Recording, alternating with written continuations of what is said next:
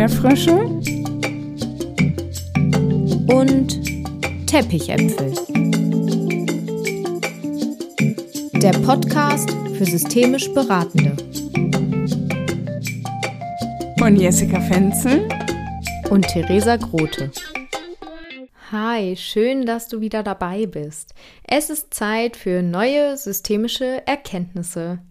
Dieser Podcast richtet sich an systemisch Beratende und all diejenigen, die die systemische Theorie vertiefen wollen. Jessica und ich sind der Überzeugung, dass es noch mehr gute Gespräche in der Arbeit mit Menschen braucht.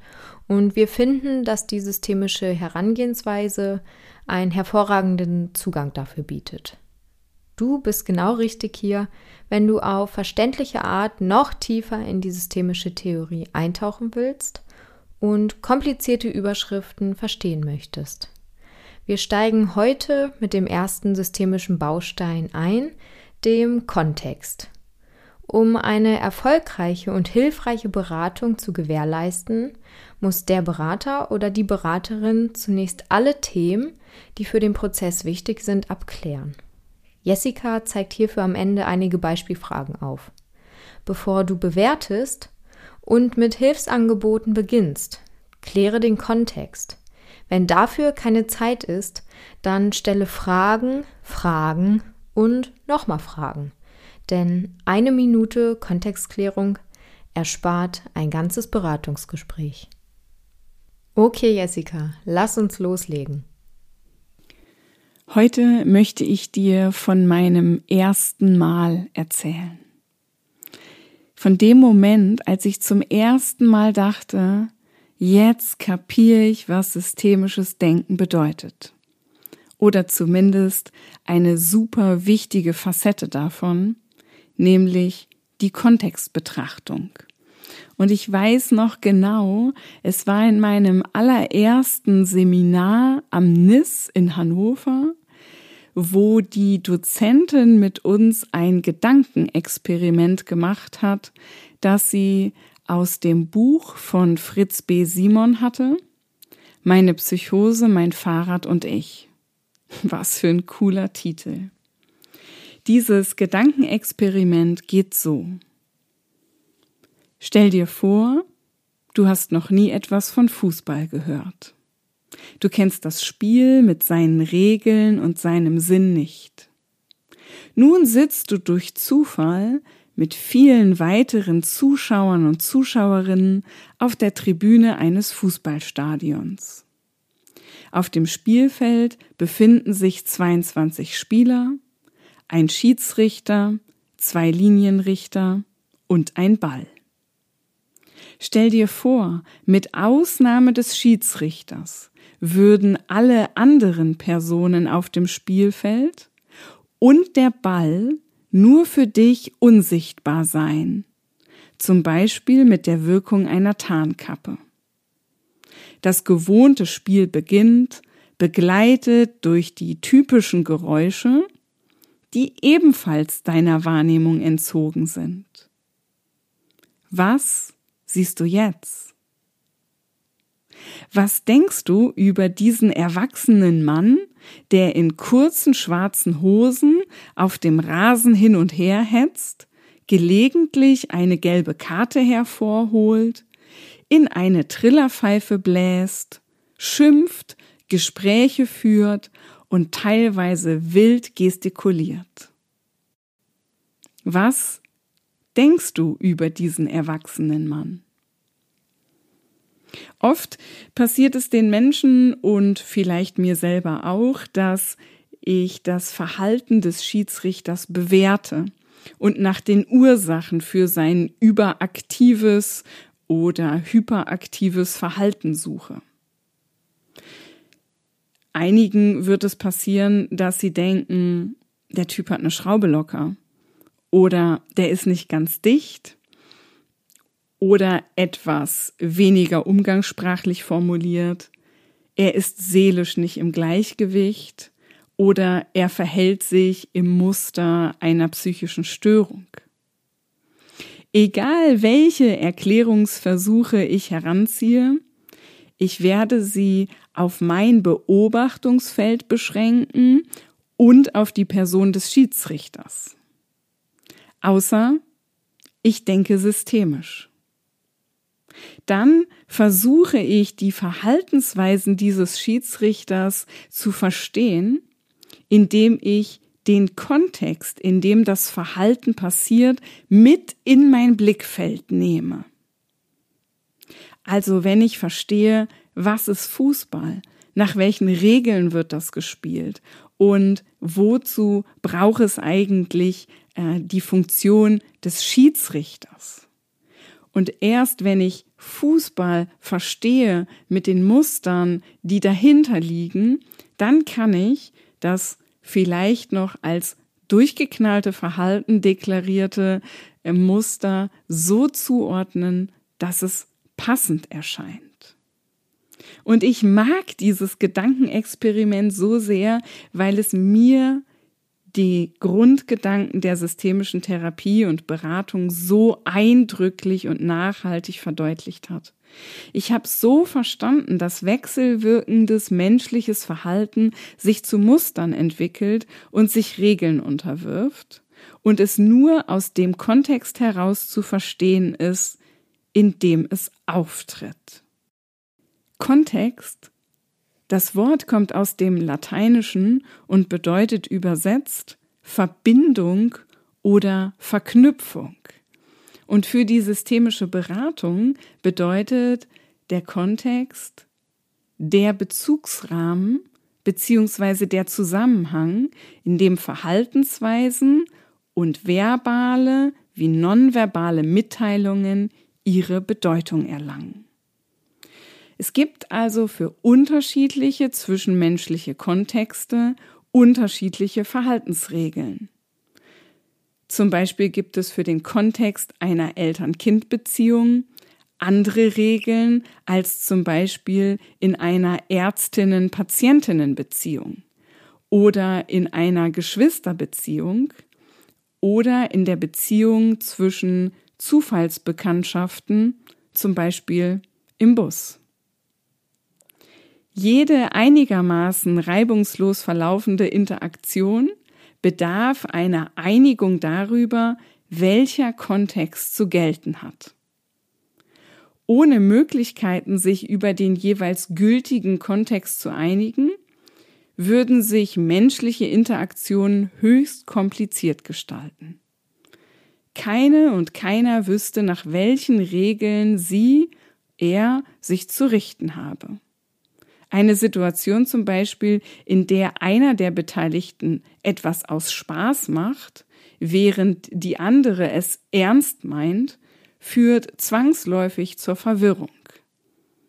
Bei mir ist es zum Beispiel so, dass ich in freundschaftlichen Beziehungen äh, nicht so sehr die Beraterin oder Therapeutin ähm, zur Geltung bringen kann, weil das total komisch rüberkommt wenn ich einer Freundin, die mir etwas erzählen möchte aus ihrem Alltag, plötzlich systemische Fragen stelle oder den Auftrag kläre.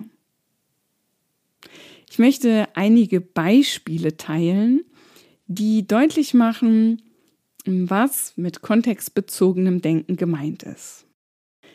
Ein Mann bedroht einen anderen Mann mit einer Pistole und redet laut auf ihn ein. Dieser beginnt zu schreien und um Hilfe zu rufen. Welchen Unterschied macht es, ob ich dieses Verhalten abends am Frankfurter Hauptbahnhof oder im Schauspielhaus beobachte? Und ein Beispiel, was ich vor kurzem gehört habe, eine Frau sagte, dass sie eine andere Mutter aus der Kita ihrer Tochter als Helikoptermutter abgestempelt hatte und sie als übergriffig empfand und so das Gefühl hatte, dass sie äh, ihrem Kind immer schon einen Schritt voraus ist, damit ja nichts passieren kann. Ein halbes Jahr später hat sie diese Mutter in einem anderen Kontext getroffen, auf einer Geburtstagsfeier, und die beiden kamen ungezwungen ins Gespräch. Und die Mutter erzählte, dass dieses Kind, was sie so sehr behütet und so fürsorglich mit ihr umgeht, seit der Geburt einen schweren Herzfehler hat und schon ganz viele Operationen hat über sich ergehen lassen müssen und sie einfach ganz, ganz viel Sorge haben, dass das Kind nicht schubidu und einfach groß werden kann. Und die Mutter sagte, seit diesem Gespräch auf der Geburtstagsfeier hat sich bei mir ganz viel verändert weil ich der Mutter nicht mehr zuschreibe, sie ist eine Helikoptermutter und sie kann ihr Kind nicht loslassen, sondern durch die neue Brille, die sie sich aufgesetzt hat, wird einfach deutlich, dass sie liebevoll auf diese Mutter guckt und dass sie sagt, ich verstehe, wieso sie ihr Kind so überbehütet oder so nah an dem Kind dran ist, weil ich mir vorstellen kann, dass wenn meinem Kind so etwas passiert wäre oder es so krank wäre, dann würde ich mir auch unfassbar große Sorgen machen. Ein weiteres Beispiel. Eine junge Frau ist bei den Eltern ihres Freundes eingeladen. Um höflich zu sein, isst sie den Teller leer und sagt, wie gut ihr das Essen geschmeckt hat. Die Eltern des Freundes freuen sich sehr und räumen den Teller ab. Etwas übrig zu lassen wäre ein Zeichen gewesen, dass es ihr nicht besonders geschmeckt habe. Kurz darauf reist diese Frau durch Nordafrika und wird dort in eine arabische Familie eingeladen und zeigt genau das gleiche Verhalten. Sie isst ihren Teller leer und lobt das gute Essen.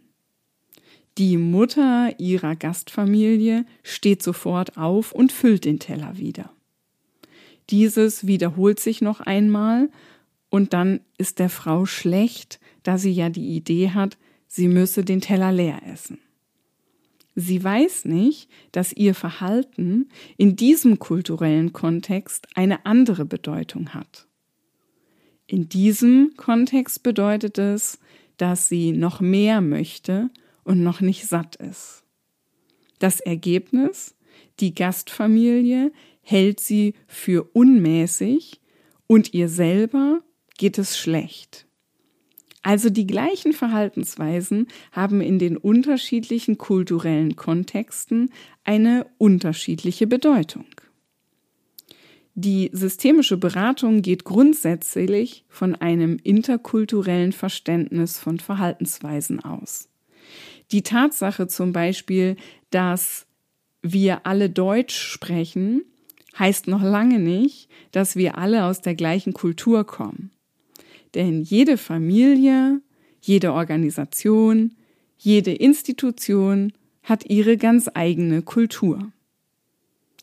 Weinen zum Beispiel kann in einer Familie bedeuten, ich möchte meine Ruhe haben, bis es mir wieder gut geht, haltet Abstand, und lasst mir meine Ruhe.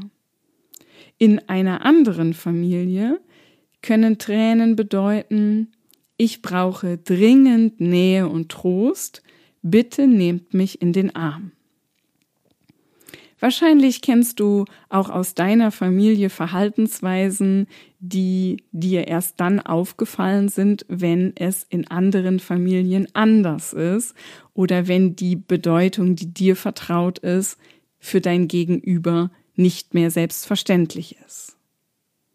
Es ist also sehr leicht nachzuvollziehen, dass zum Beispiel Probleme in der Partnerschaft auftreten können, wenn beide aus ihrer Familienkultur kommen und man sich in seinen eigenen Augen natürlich richtig verhält und staunt, wenn der oder die andere zum Beispiel grundlos beschimpft wird. In der systemischen Beratung halten wir Verhaltensweisen äh, zunächst für sinn- und bedeutungslos. Verhalten ist zunächst nur Verhalten beziehungsweise eine Abfolge von Verhaltensweisen oder von Tatsachen, das heißt Dingen, die jemand tut. Sinn und Bedeutung werden je nach Kontext dem Verhalten erst zugeschrieben. Also, Probleme entstehen dann, wenn Verhalten und Kontext nicht zusammenpassen. In der systemischen Beratung ist es wichtig, sich Zeit für die sogenannte Kontextklärung zu nehmen. Und hierzu ein paar Beispielfragen. Zum Beispiel Fragen zum institutionellen Kontext. Wie sind Sie auf die Idee gekommen, sich gerade diese Einrichtung für Ihre Beratungsgespräche auszuwählen? Was sind Ihre schlimmsten Befürchtungen, was hier passieren könnte? Wenn es nach Ihrer Frau gegangen wäre, welche Institution hätte sie ausgewählt? Oder Fragen zum Überweisungskontext. Was hat die Beratungslehrerin veranlasst, sie gerade an mich zu verweisen? Was denkt sie, weshalb gerade Gespräche mit mir nützlich sein könnten? Für wie groß hält die Überweisende die Chance, dass sie sich durch die Gespräche hier in eine positive Veränderung begeben. Und Fragen zum Kontext des Problems oder Anliegen. Was haben Sie selber schon alles versucht, um Ihre Probleme zu lösen? Was davon hat geholfen? Was nicht? Wie erklären Sie sich, dass die bisherigen Versuche nicht zu dem gewünschten Erfolg geführt haben? Wenn Sie Ihre bisherigen Erfahrungen berücksichtigen, was müsste ich tun, wenn ich sicher gehen wollte, dass sich während dieser Gespräche keinerlei Veränderungen ergeben? Oder Fragen zum zeitlichen Kontext. Wann ist Ihnen zum ersten Mal die Idee gekommen, an einem Beratungsgespräch teilzunehmen? Angenommen, es würden jetzt keine Gespräche stattfinden, wie würde es in Ihrer Familie weitergehen? Oder wie lange muss Ihrer Meinung nach eine Beratung dauern, um Aussicht auf Erfolg zu haben? Ich könnte stundenlang so weitermachen und Fragen zur Kontextklärung aufzählen. Theresa und ich möchten allerdings noch eine ganze Folge zum Thema systemisches Fragen aufnehmen und verweisen darauf. Ja, welche Erfahrungen hast du in Beratungsgesprächen im Hinblick auf die Kontextklärung gemacht? Wofür ist eine Kontextklärung für dich dienlich? Schreib uns deine Fragen und Anmerkungen gerne unter unseren Post auf unserer Instagram-Seite unter flow. Wir freuen uns tierisch auf einen Austausch mit dir. In diesem Zusammenhang, Jessica, du hast eben das Verweisen angesprochen, möchte ich gerne auf deine von dir kreierte Online-Weiterbildung Systemische Beratung in Flow hinweisen. Das entwickelte Herzensprojekt bietet in acht Modulen praxisorientierte Methoden. Ja, werde systemischer Berater oder systemische Beraterin und steige noch intensiver in die systemische Beratung ein. Das war's schon mit der zweiten Folge. In der nächsten Folge geht es um den Konstruktivismus. Join the next level.